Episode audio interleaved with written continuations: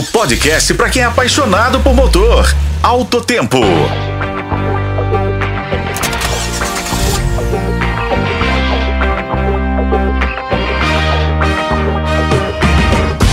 Olá, amigos do Tempo. Hoje é sábado, dia 20 de janeiro de 2024. E em nosso encontro, vamos falar do próximo lançamento da Fiat, a picape grande Titano.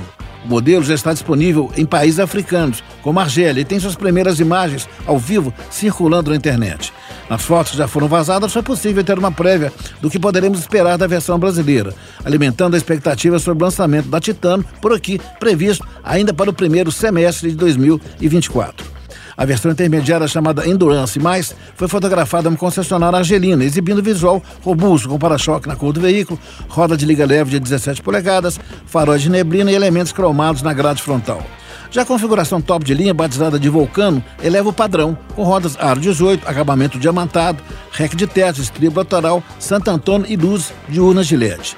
Já no quesito segurança, a tecnologia da versão Titano da picape, disponível na Argélia, oferece freios ABS com EBD, controles eletrônicos de tração e estabilidade, airbags frontais, regulador de limite de velocidade, fixação de isofix para cadeirinhas infantis.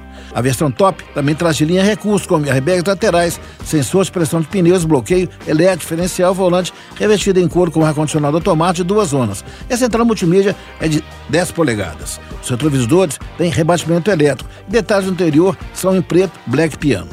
Os faróis também são em LED.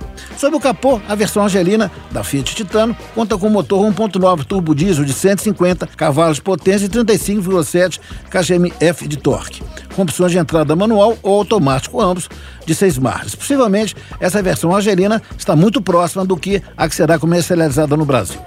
Eu sou Raimundo Couto, esse foi o podcast de Alto Tempo. Acompanhe nos tocadores de podcast e na FM O Tempo.